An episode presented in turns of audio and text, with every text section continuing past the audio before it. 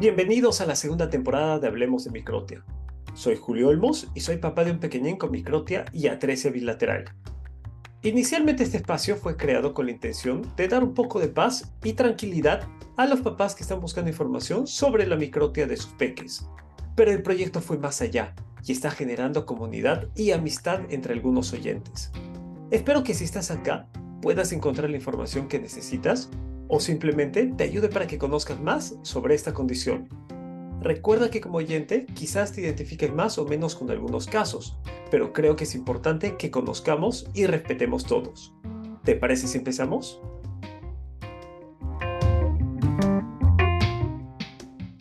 El día de hoy me acompaña Karina. Ella vive en Cartagena, Colombia, y es mamá de Olivia, de dos años y cinco meses de vida. El diagnóstico de Olivia es microtia y atresia unilateral derecha. Bienvenida, Karina. Gracias por aceptar compartir tu historia.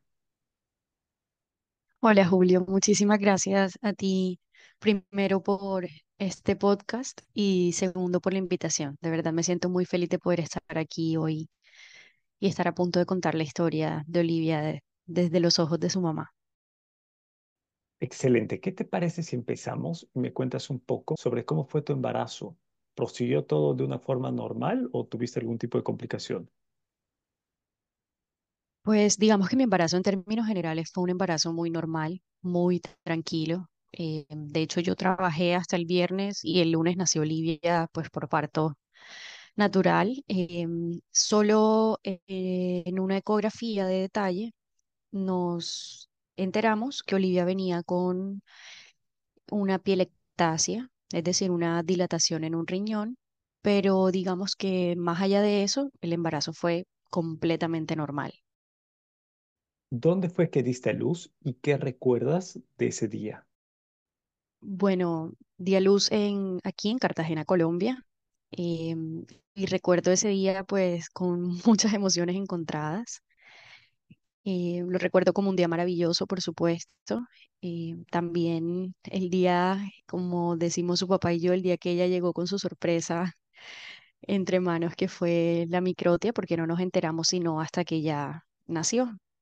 De hecho, em, nos enteramos después que nace, me la entregan pues un minuto para verla, se la llevan para pesarla y medirla y cuando ya mi ginecólogo me la trae para entregármela y pues iniciar la lactancia, etcétera, me dice, nunca voy a olvidar esas palabras, me dijo, te mentí, te dije que todo estaba bien y no es así. Em, al revisar a la bebé nos dimos cuenta que nació con una malformación en su oreja y pues es ahí donde eh, me entero de, de, la microtia de Oli, que en su momento pues no sabía ni cómo se llamaba, ni no tenía ni idea, nunca en mi vida había escuchado eso.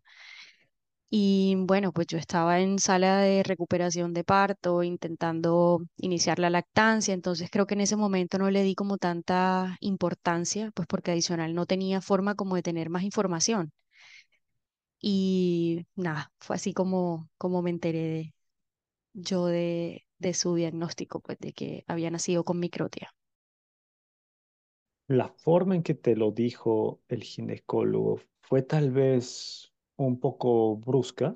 No sonó ninguna alarma por tu lado, no te generó algo de angustia o en qué momento fue que te empezaste a preocupar sobre el, sobre la condición de tu pequeña. Sí, digamos que eh, creo que no fue brusco en términos de, la confianza pues que ya existía como entre, entre el ginecólogo y yo y que él ya me había dicho que todo había estado bien, que solo la estaban limpiando.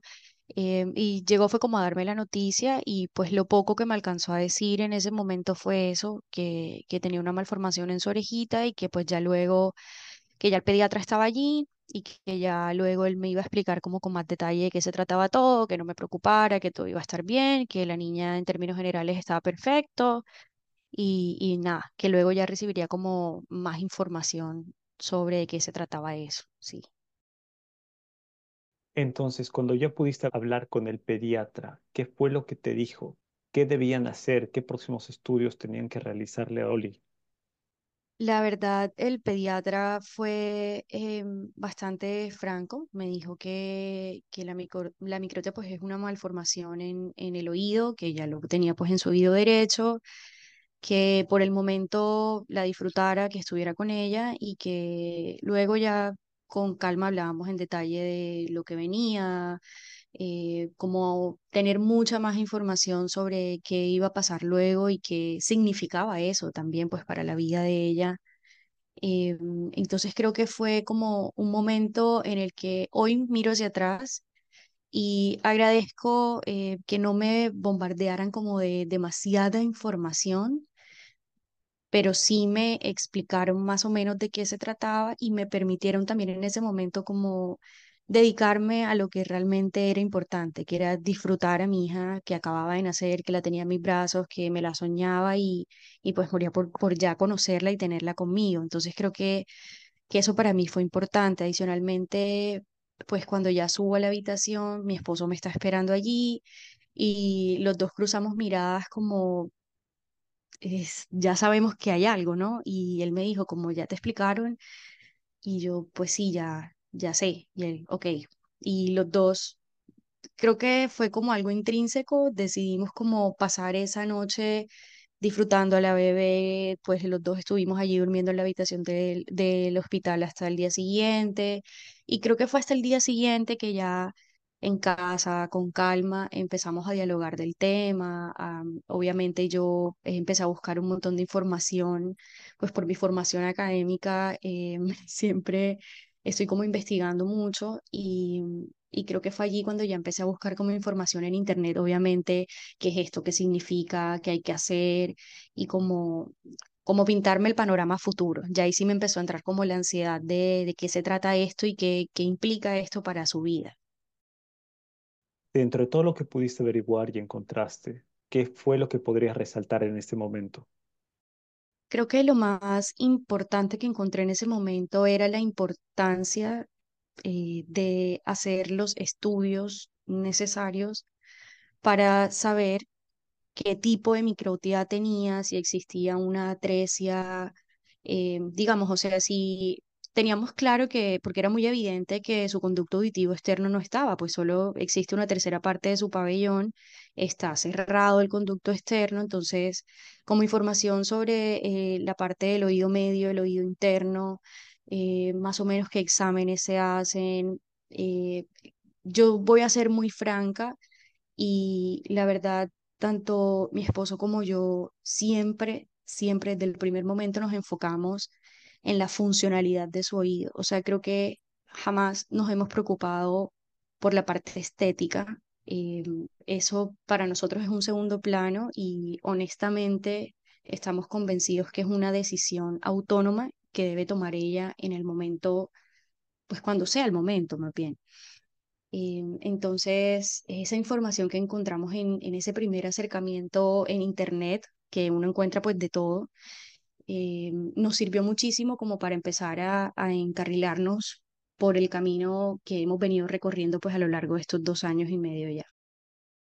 Ante toda la información que encontraste, ¿cómo reaccionaste? ¿Qué fue lo que sentiste en ese momento?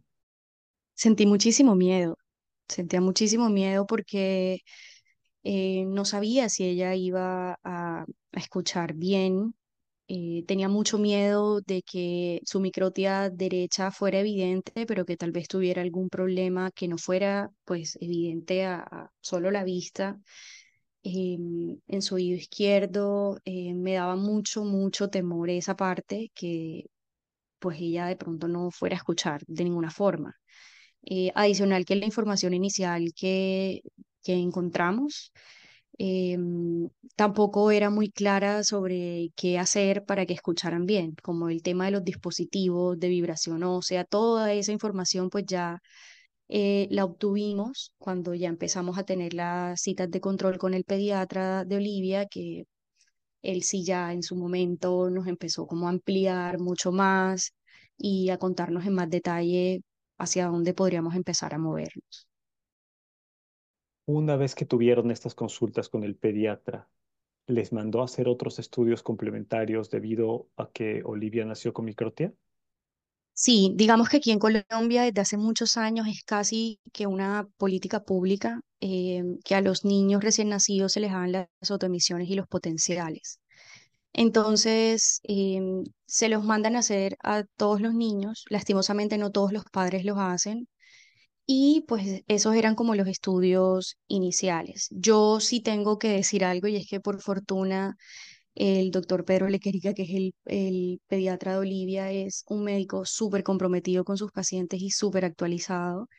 Y pues a pesar de ser como su primer caso de microtia, él, desde que supo, yo creo que lo que hizo fue buscar información sobre hacia dónde movernos y qué hacer y la verdad nos dirigió muy bien en el camino. Eh, nos recomendó también especialistas. eh, voy a ser también muy franca, eh, algunos con los que no tuvimos una buena experiencia y otros que hasta el momento siguen siendo parte de nuestro equipo en todo este proceso.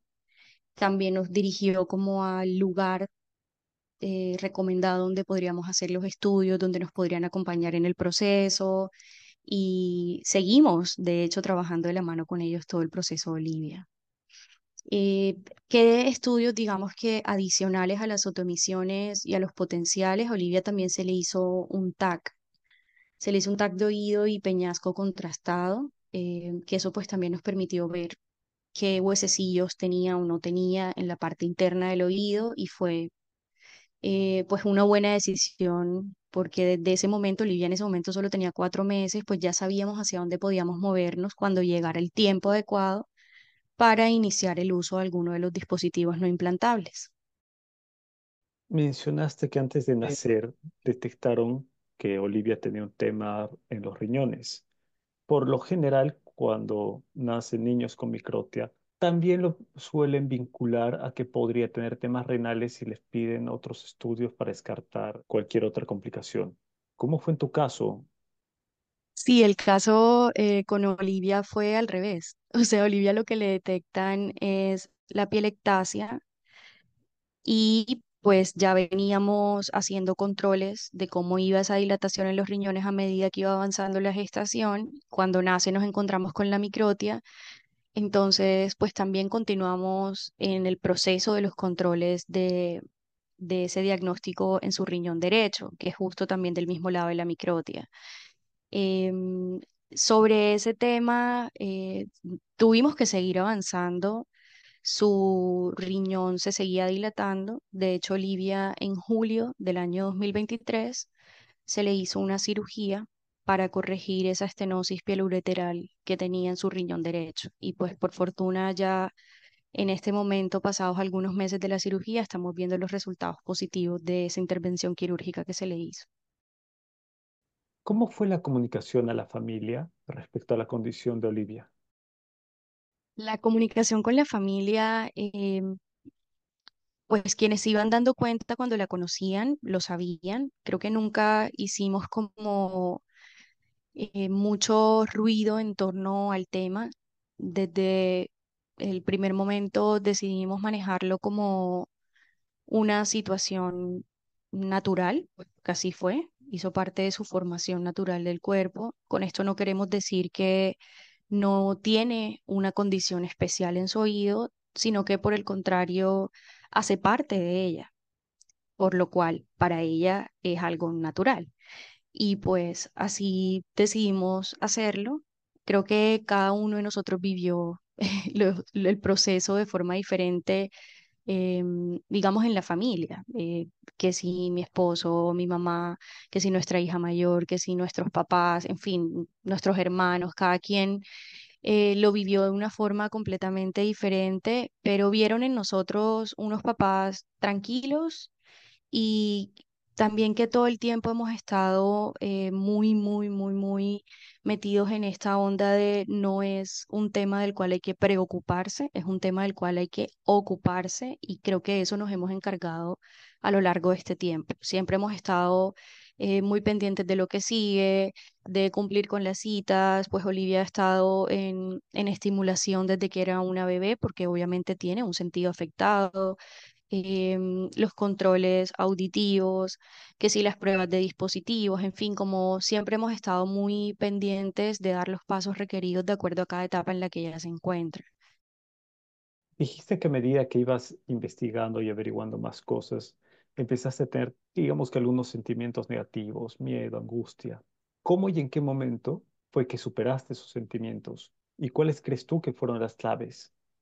La verdad, yo creo que esos miedos y esos sentimientos negativos los fui superando a medida que íbamos avanzando. Cuando iniciamos las terapias de Olivia, recuerdo que nos decían que era muy probable que Olivia tuviera problemas eh, para llegar a algunos hitos del desarrollo en las edades en las que se supone que debe llegar. Por ejemplo, que el gateo de pronto iba a ser más lento, que caminar de pronto iba a ser más lento, iba a tener algunos problemas de equilibrio, que el habla, el desarrollo del habla pues también iba a ser un poco más lento.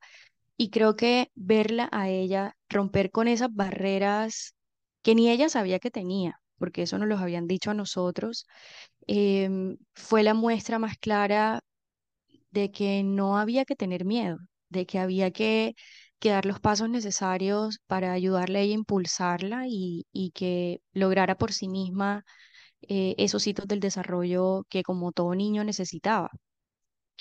Em, adicionalmente, también tengo que ser muy franca en, terapia, porque obviamente este tema eh, a veces a uno se le, se le logra salir de las manos y pues nada mejor que buscar ayuda. Em, tuve una meta y mi meta era eh, como contarle a las personas esto, contar esta, esta historia de Olivia a través de lo que yo había vivido y creo que uno de los puntos em, que más me ayudaron también como a sentirme firme y tranquila fue increíblemente algo que parece insignificativo, pero fue una publicación que hice en mi, en mi perfil de Instagram sobre la historia de Olivia, un 9 de noviembre, que pues es el Día Internacional de la Concientización de la Microtia. Adicional, la verdad, eh, la información, el acceso a la información, haber estado acompañados por profesionales tan maravillosos en este proceso, han servido de mucha calma. em, y honestamente nosotros no tragamos entero. O sea, si bien nos comparten información y nos dicen hacia dónde tenemos que movernos, igual todo el tiempo estamos como buscando eh, qué otras opciones hay, dónde está más avanzado, en fin. Pero sí creo que, que acceder a información y tener profesionales eh, preparados e interesados y apasionados por lo que hacen ha sido fundamental. ¿Cuentas con algún tipo de seguro médico en Colombia? Y si así fuera, ¿este seguro cubre algo relacionado a la microtia? Sí, em, Olivia ingresó a lo que aquí se llama medicina prepagada desde que venía en gestación, por lo que la gran mayoría de, los exámenes y citas relacionadas con su microtia están cobijados por por esa medicina prepagada, con excepción del dispositivo de vibración ósea. Eso hacía parte del clausulado del contrato y eso no podía ser como tramitado a través de la medicina prepagada. Pero todas sus citas y todos sus exámenes sí están cobijados. Ya como tal, el dispositivo que ella utiliza eh, se hizo a través de la EPS, que es el, pues digamos, el sistema de salud de Colombia como tal. Entonces, por lo que me estás indicando, ¿llegaron a gestionar el dispositivo de conducción ósea con el seguro, con el EPS, o todavía no lo hicieron? Sí, sí, ya Olivia tiene un año y medio utilizando el dispositivo y nos los entregaron a través de la EPS, que es lo que es acá en Colombia la entidad promotora de salud, que hacen parte del sistema de salud de, Colombia y pues son como los responsables de la afiliación, el registro de los afiliados, el sistema general de salud público del país. No fue fácil, no lo entregaron de inmediato. eh, por fortuna mi esposo es abogado y él se dio pues la pelea jurídica en ese sentido y finalmente lo entregaron. Y como te digo, tenemos ya un año y medio usándolo. De hecho, Olivia eh, ha pasado más tiempo en su vida utilizando el dispositivo que sin usarlo, porque lo usa desde que tiene seis meses. ¿Qué marca de equipo fue la que te dieron? Bueno, a Olivia se le hicieron pruebas con varios dispositivos de conducción ósea y en esas pruebas el que mejores resultados mostraba y que adicionalmente nos parecía que tenía las mayores ventajas fue el Adhere, que es el, el dispositivo que ella está utilizando ahora mismo. Em, es bastante cómodo, ya que se puede usar tanto con banda como con un adhesivo. Se pega como un sticker en una zona cercana al hueso por el oído y lo puedes colocar directamente allí sobre la piel o también puedes usar la banda en la cabeza que es como un cintillo y allí lo, lo ubicas también. Fuera del ADGIR, ¿evaluaron otros equipos? Sí, en la cita de prueba de dispositivos se nos fueron presentados alrededor de tres dispositivos diferentes y pues finalmente las propias características del Adhere y los resultados de la prueba directa en ella em, fue que escogimos ese dispositivo de la mano pues con las audiólogas que nos estaban haciendo, que le estaban haciendo la prueba a Olivia. Actualmente Olivia ya tiene dos años y cinco meses. ¿Recuerdas cómo fue la primera vez que le probaste el dispositivo de conducción ósea a Olivia? ¿Cuál fue su reacción? Y su reacción fue como quedarse un momento muy quieta y nos miraba y como de asombro, como, ¿qué es esto? ¿Qué, qué está pasando aquí? Y creo que esa fue la muestra más grande de que había una diferencia entre la audición sin ese dispositivo y con él. Según lo que nos cuentas, Olivia ha pasado más tiempo en su vida con el dispositivo de conducción ósea que sin el dispositivo. ¿Cómo es su día a día? ¿Cómo reacciona ella? ¿Te pide el equipo? ¿No te lo pide? Cuando no lo tiene, ¿se siente cómoda? Cuéntame un poco. Bueno, ella inicialmente pues tuvo todo un proceso de adaptación de las dos formas, eh, usándolo con adhesivo y usándolo con banda. Eh, fue un proceso pues bastante tedioso al inicio, pues era una bebé, intentaba quitárselo, pero eh, se adaptó muy rápido también. Luego de ello, em, digamos que su día a día, ella utiliza el dispositivo luego del baño todo el día hasta que hace la siesta y se le retira, se le vuelve a poner cuando despierta y se le quita cuando va a dormir nuevamente. Em, en el jardín igual está con el dispositivo puesto, eh, sus maestras también súper comprometidas con esto, aprendieron cómo ponerlo, cómo quitarlo, eh, si le está haciendo de pronto alguna interferencia que deben presionar para que deje de sonar.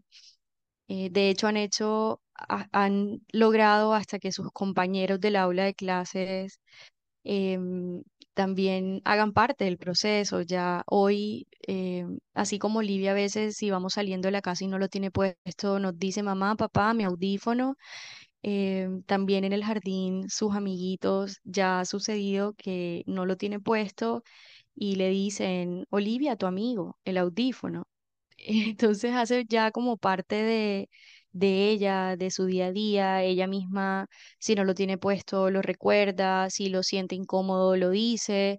Hay momentos en que dice, me lo quiero quitar y, y pues no pasa nada, porque se lo quite un rato. mm, Si de pronto uno como adulto se cansa de tener, no sé, unos lentes puestos, ahora un niño pequeño de tener una banda o algo allí puesto, pero honestamente ha sido, ha sido un proceso muy bonito, muy positivo, en el que obviamente nos ha tocado comprometernos un montón con, con incluirlo dentro de la rutina y, y la verdad el resultado es evidente. Hoy yo le pongo el audífono a Olivia y le pregunto, mi amor, ¿ahora escuchas mejor? Y su respuesta inmediata es sí. Y meses atrás, eh, al ponérselo, también había muchos momentos de asombro, como al, en el momento en que se lo ponía, obviamente escuchaba mejor y su carita lo que trataba de decir cuando estaba pues bebé era como, ¿qué es esto? Estoy escuchando cosas que antes no escuchaba así. Entonces creo que, que ha sido muy bonito todo el proceso de adaptación a este dispositivo. ¿En algún momento tuvieron algún susto porque el equipo se cayó o creyeron que se perdió? Em, la verdad, el equipo siempre lo tenemos protegido con los protectores de silicona que trae y pues que venden también porque se dañan a cada rato entre, entre ponerlo y quitarlo. Pero sí se nos perdió el, eh, la banda, se nos perdió el cintillo y quisimos comprarlo. Y cuando supimos el valor del, del cintillo, eh, decidimos buscar alternativas de solución. Y maravillosamente mi mamá se inventó una alternativa que fue tomar lo que queda de los adhesivos y adaptarlo a cintillos. Entonces, eh, Olivia tiene un sinnúmero de cintillos adaptados donde encaja el adhier de todos los colores, de todos los tamaños. ¿Conocen alguna otra persona, ya sea niño o adulto, que también tenga microtia y utilice un dispositivo de conducción ósea? No, la verdad es que eh, lastimosamente no conocemos a nadie que, que tenga microtia y use un dispositivo. Eh, hemos tratado de contactar personas a través de la IPS donde ella le hacen los estudios y las terapias, pero hasta el momento no ha sido posible. Por eso creo que eh, nos ha gustado tanto tu podcast, porque ha sido como encontrar esa comunidad que siempre hemos querido encontrar, ¿sabes? Eh, escuchar las historias de, otros padres y otras madres, conocer otros casos, em, de pronto hasta despertarnos eh, alertas sobre algo que se pueda estar pasando por alto. Y, bueno, también yo creo que de eso se trata este espacio y, y que es lo positivo. Yo hoy estoy un poco en contacto con la madre de un, de un niño con microtia que conocí a través de tu podcast y pues nos contactamos. Yo la contacté por redes sociales porque ella está en una parte del proceso en el que todavía no tienen el dispositivo. Entonces yo decía, bueno, si ya yo pasé por eso y ella de pronto necesita ayuda, pues aquí estamos y, y, y ojalá yo hubiera tenido a alguien en ese momento y que, que nos dijera, mira, ya yo pasé por eso, eh, ten en cuenta esto o te mando esta alerta, en fin. Como que creemos que, que eso hubiera sido también muy agradable poderlo vivir, pero no fue en ese momento, sino ahora. y Igual qué bueno poder conocer, así sea a través del podcast, otros casos.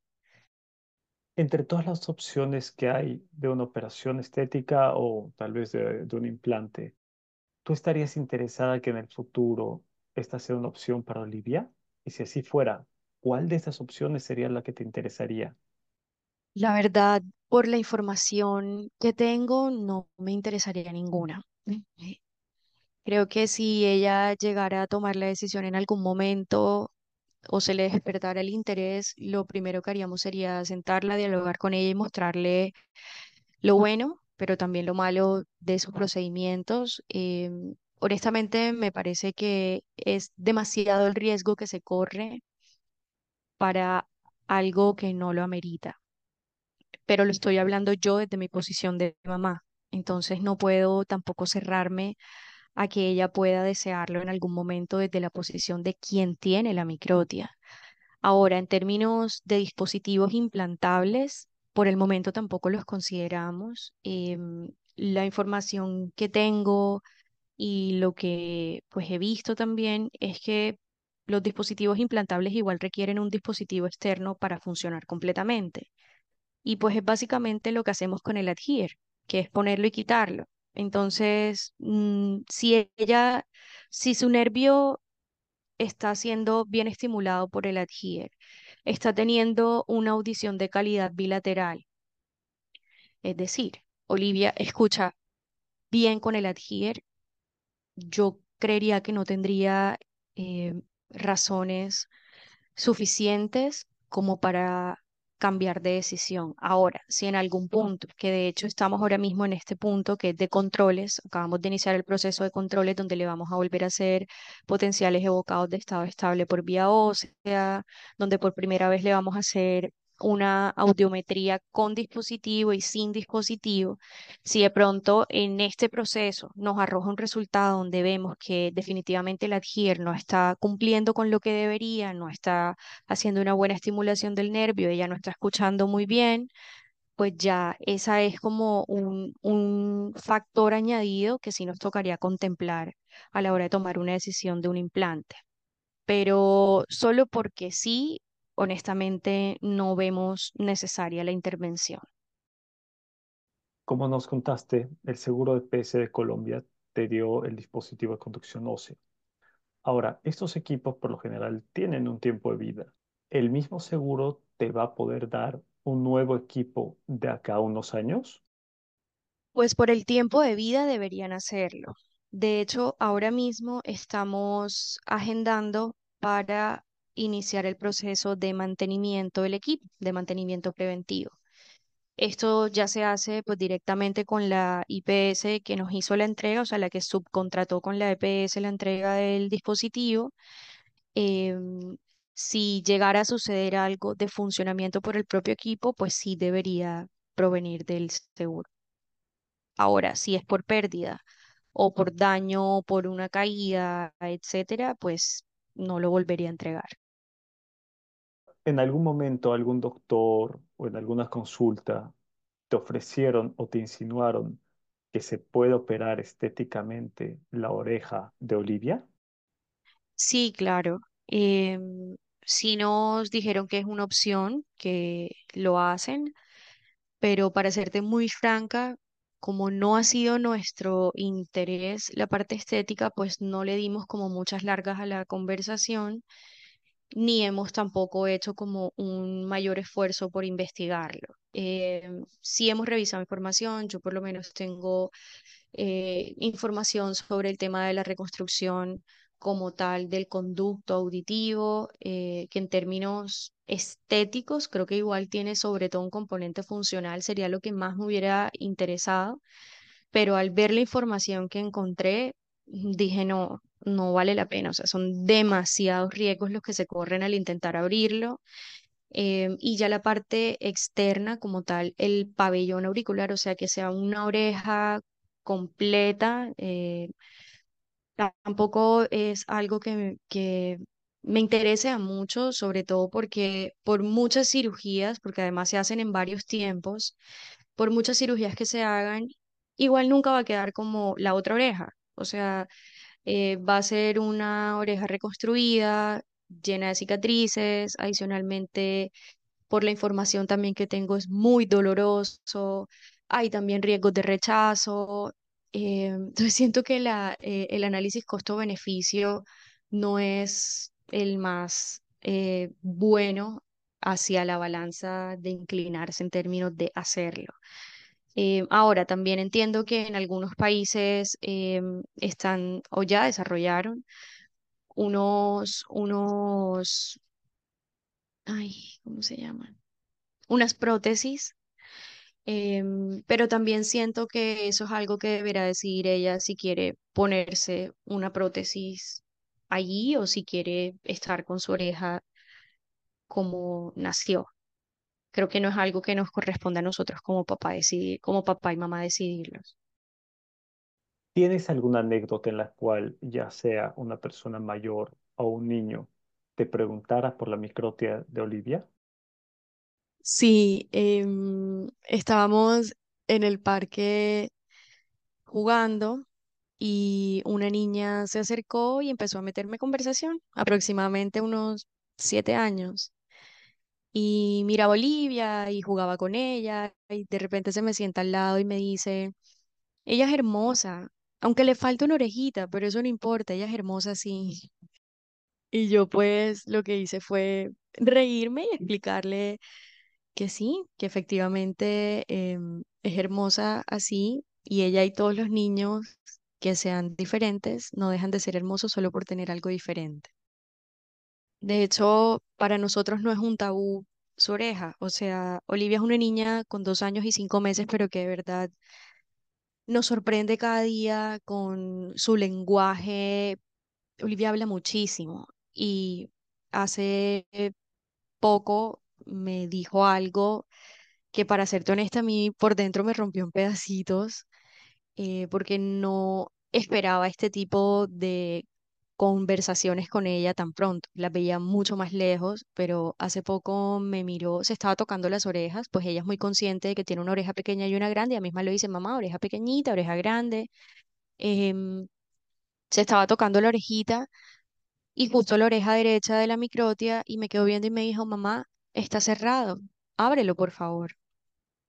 Yo, obviamente en ese momento no sabía ni qué hacer ni, ni qué responder, pero de donde pude saqué las fuerzas y pues traté de explicarle un poco que esa orejita estaba cerradita y que por el momento no se podía abrir, pero que para eso ella siempre usaba su audífono, que es el que le ayuda a escuchar de una buena forma, aunque su orejita esté cerrada.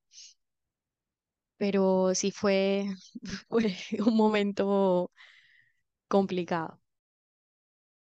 ¿Qué podrías recomendarle a los papás que recién se están enterando de que sus pequeños nacieron con microtia?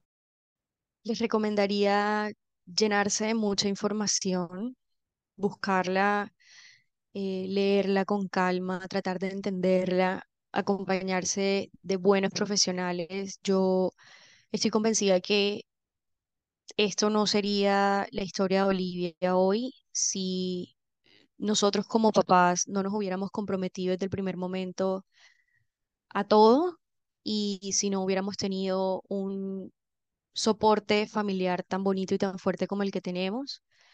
Y, y adicionalmente, si no hubiéramos tenido un equipo de médicos tan comprometidos y maravillosos en nuestro entorno. Hay que saber identificarlos también, porque como te decía en algún momento, así como tuvimos buenas experiencias, tuvimos malas.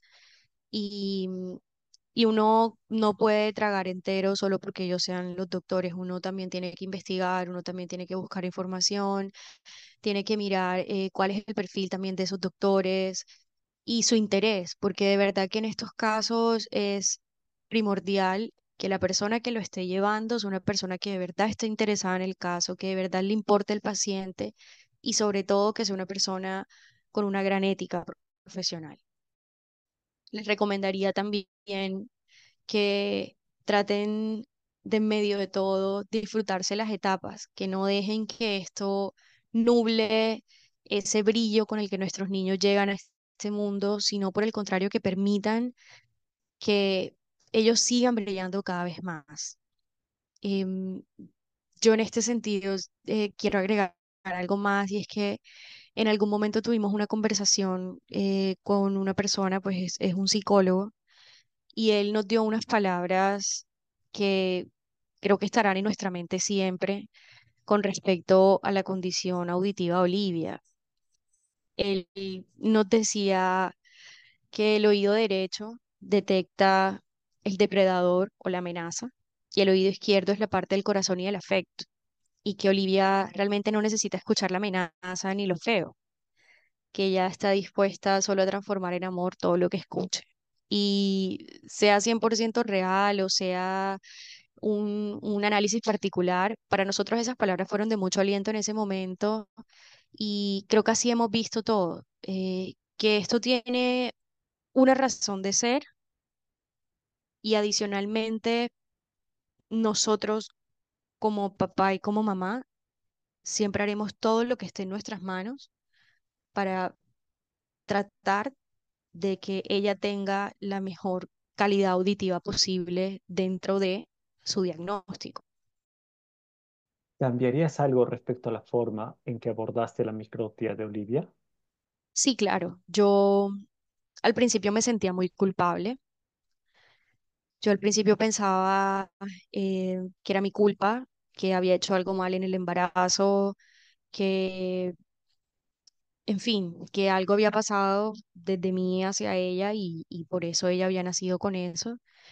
De hecho, em, también nosotros tenemos una teoría que, que moriremos convencidos que nos las confirmará la ciencia en unos años y es que en la semana de gestación en la que se va creando el riñón y pues los oídos, pues los riñones y los oídos es la misma. Y yo justo allí estuve eh, con COVID y tuve muchísima fiebre. Y aunque hoy nos dicen que es un tema genético, etcétera, yo honestamente y mi esposo también moriremos convencidos que esto, o sea, esa fiebre tan alta que yo tuve, donde yo casi que convulsioné con, con esa fiebre tan alta que tuve, tuvo algo que ver con la malformación que ella tuvo tanto en el riñón como en su oído. Pero sí, en su momento me sentí muy culpable. Fue un tema que me tocó trabajar muchísimo. eh, poco a poco lo fui entendiendo, poco a poco fui sanando. Y honestamente hoy, hoy me siento tranquila, sobre todo porque me permití vivir y sentir lo que estaba pasando en ese momento. Y hoy eso también me permite estar en paz conmigo misma y tranquila con todo lo que, lo que hemos hecho y todo lo que todavía está por hacerse en este camino que, que sabemos que, que no termina de un día para otro, sino que todo el tiempo pues toca hacer controles, toca mirar el dispositivo, en fin. ¿Te gustaría dejar un mensaje grabado en este episodio, Olivia? Sí. Olivia, llegaste con una sorpresa entre tus manos que no esperábamos. Hoy miro hacia atrás y no puedo estar más agradecida porque seas tú mi hija, porque has llegado a enseñarme a ver la vida con unos ojos nuevos, porque he vuelto a ser niña contigo y sobre todo porque no sabía que podía ser tan fuerte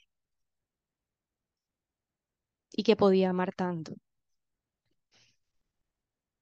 Eres luz, desde que naciste brillas con luz propia y solo espero que en unos años también, cuando escuches esto, sepas que desde que llegaste a nuestras vidas te amamos tal cual como eres y no cambiaríamos absolutamente nada, ni un milímetro, ni de tu cuerpo, ni de tu ser. Para nosotros eres completamente perfecta, eres una niña amada y una niña completamente deseada. Espero que siempre brilles con esa luz que tienes y que seas todo lo que sueñas ser. Si pudieras retroceder en el tiempo y encontrarte contigo el día en que te enteraste de que Olivia nació con microtia, ¿qué te dirías? Me diría que, que está bien derrumbarme, que no tengo que ser fuerte todo el tiempo, que Olivia misma me va a mostrar que efectivamente todo va a estar bien y que no se trata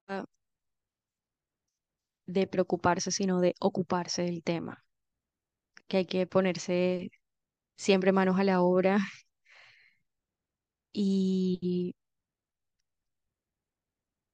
que no estoy sola, que tengo un esposo maravilloso a mi lado, unos padres, suegros, hermanos y una familia en general que están allí para mí, que tengo una hija mayor que me ve y que está aprendiendo de todo lo que hago y, y de todo lo que vivo también. Y que no le dé importancia a lo que puede- pueden pensar o podrían llegar a pensar los demás, sino a lo que realmente es importante, que es vivir cada momento.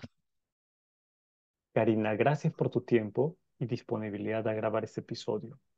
Como lo mencionas, uno se puede encontrar con diferentes médicos en el camino. Algunos serán mejores profesionales y seres humanos que otros. Está en nosotros saber elegir y armar un equipo de profesionales que nos acompañe en nuestro viaje. Te dejo el micrófono libre por si quieres compartir tus redes sociales o dar un mensaje final. Muchas gracias, Julio. Eh, me pueden encontrar en Instagram como Karina Hernández Luna y me gustaría agradecer en nombre propio a algunas personas que han hecho parte de este maravilloso equipo, eh, adicional a mi familia, que ya la he mencionado, eh, el doctor Oscar Lavalle, ginecólogo, un excelente profesional. El doctor Pedro Lequerica ha sido el gran soporte de, de este equipo, la persona que nos ha encaminado en la ruta, que siempre ha estado pendiente del proceso Olivia y que además nos ha recomendado otros profesionales maravillosos y lugares como la doctora Perla Villamor, que es la otorrino Olivia de, de bebé, que es un excelente ser humano y un excelente profesional. Servicios Fonoaudiológicos del Caribe, que ha sido nuestro gran aliado en todo este proceso, en los exámenes, las consultas de audiología, elección del dispositivo. Y en este sitio no puedo dejar de mencionar a la doctora Paola, a la doctora Karina, a Mariela y la doctora Catri. Han sido fundamentales en, en este camino y no tenemos, y personalmente no tengo más que palabras de agradecimiento para todos ustedes. Sé que Olivia en muchos años, cuando conozca su historia, eh, se sentirá también muy agradecida por haberlos tenido en su vida.